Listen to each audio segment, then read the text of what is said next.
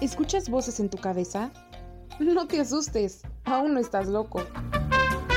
De la cabina de la Universidad Continente Americano llega a tus oídos Radio UCA.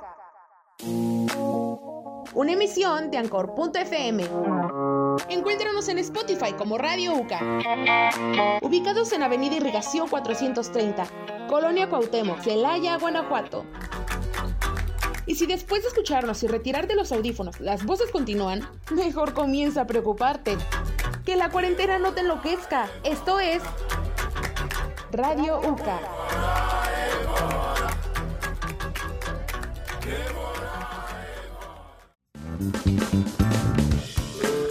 Bienvenidos a Radio UCA, un espacio creado especialmente para ti. Comenzamos.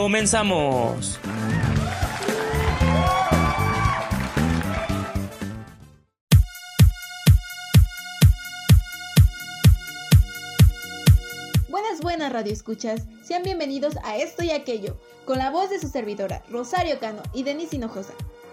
¿Qué tal, Denis? Platícanos qué de bueno habrá en el programa de hoy. ¿Qué hubo les? Pues hoy les traigo un breve análisis de Discovery, el reconocido disco de Daft Punk. Y la tan esperada sección, el debate, en el que si no conocen la mecánica, cada quien expone los mejores éxitos. Quédate, porque esto apenas es el comienzo.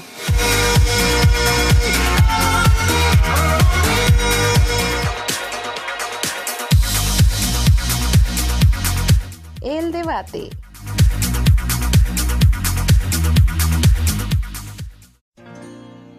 Mirándote a los ojos, juraría. ¿Y cómo es él? Es la dedicatoria de un hombre que acepta, no sin sentir celos, que la mujer de la que esté enamorado le abandonó por otro. Otros dicen interpretar las palabras del músico español como la dedicatoria de un padre a su hija, al descubrir que ésta ha conocido a un hombre y pronto se independizará para vivir con su nueva pareja. Ambas encajan y ambas se han tomado por válidas a lo largo de los años. Mucha gente cree que hice ¿y cómo es él para mi hija? Pero es imposible, porque cuando compuse este tema mi hija María tenía tres años y esta es una canción para adultos, según palabras del intérprete. ¿De dónde es? ¿A qué dedica el tiempo libre? Pregúntale porque ha robado un trozo de mi vida. Es un ladrón que me ha robado todo.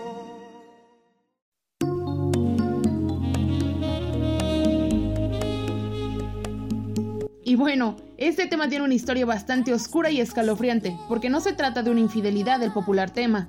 ¿Ah, no? Una de las líneas que parecen menos relevantes es donde se oculta el mayor secreto de esta fatídica historia. Magdalena es el sexo convexo, que, según la crítica, es el que anuncia que el amante de María es una mujer. En la última estrofa se narra la conclusión de la historia, un amanecer lleno de sangre por el asesinato que se acaba de cometer.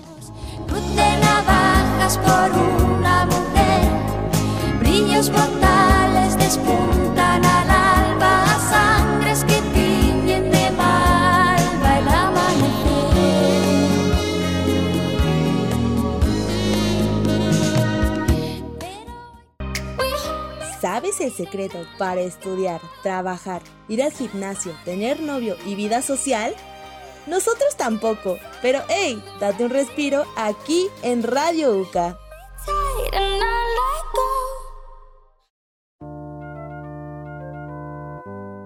Hola, ¿qué tal? Yo soy Denise Hinojosa y en esta ocasión les hablaré sobre Discovery. El segundo álbum del estudio de Daft Punk fue publicado el 26 de febrero del 2001 un trabajo que comenzó a gestarse en 1998 en el estudio de Bangalter en París, que significó dos años de trabajo arduo, durante los cuales Guy Manuel de Hammond Cristo y Thomas Bangalter se ampliaron tracks, principalmente de finales de los 70s y principios de los 80s. En el disco colaboraron también Roma Tony, Todd Edwards y DJ Sneak en algunos tracks, dando como resultado un disco con éxitos pop que los colocó en los primeros 10 lugares de las listas de popularidad a nivel mundial. Discovery es un disco conceptual y adicional al álbum que trabajaron con Leiji Matsumoto en un film animado que vio la luz el 28 de mayo del 2003 y que acompaña a todo el disco con la historia de The Crescent Dolls. una agrupación extraterrestre de piel azul que es secuestrada y traída a la Tierra para tocar como una banda pop. Este filme fue producido por Daft Punk, Cedric Herbert y Emmanuel de Bortel junto con Toei Animation. Y por si todo esto no fuera suficiente, el disco venía acompañado con una tarjeta llamada Daft Card que te hacía miembro del Daft Club, que te daba acceso a un sitio web donde podías descargar tracks exclusivos y material extra. Por cierto, estás escuchando One More Time, sin duda el tema más reconocido del álbum y como dato curioso, mi favorito.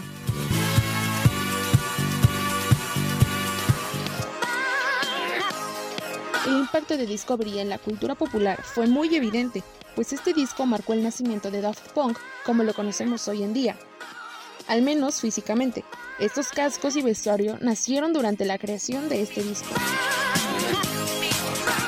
Y hemos llegado al final de esta emisión. Espero que haya sido de tu completo agrado. Yo soy Denise Hinojosa, escúchame en la próxima. Hasta pronto.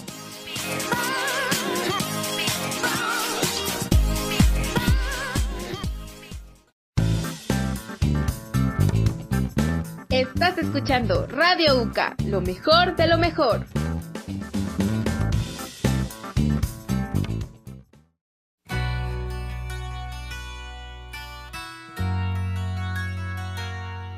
Aunque el escritor Don Henley ha declarado en inmensas ocasiones que él nunca ha estado en ese lugar y que las letras no suponen ningún tipo de alucinación fantasmagórica, sino todo lo contrario, que es una descripción metafórica del mundo de las drogas y los excesos, cierto es que sin duda alguna se trata de una de las letras en las que solo el autor conoce el sentido real que desea expresar.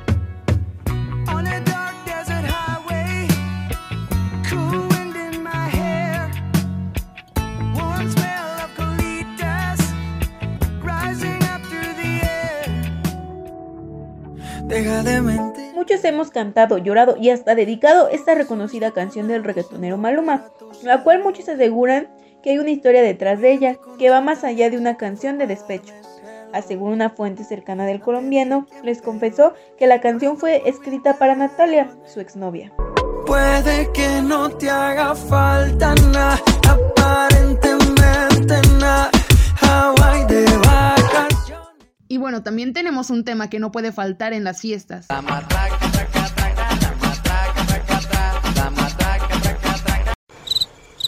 Broma, broma, solo era para romper la tensión del momento. Continuemos.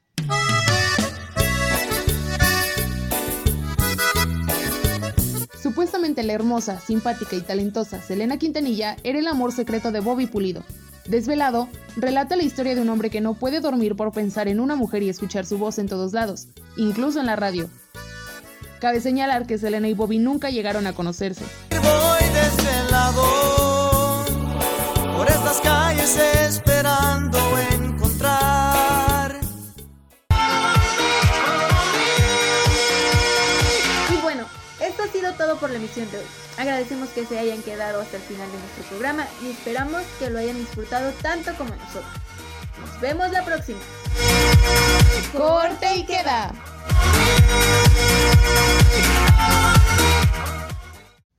Ah, pues ya no, a comer. Sí, ya se hambrita. No manches, seguimos al aire.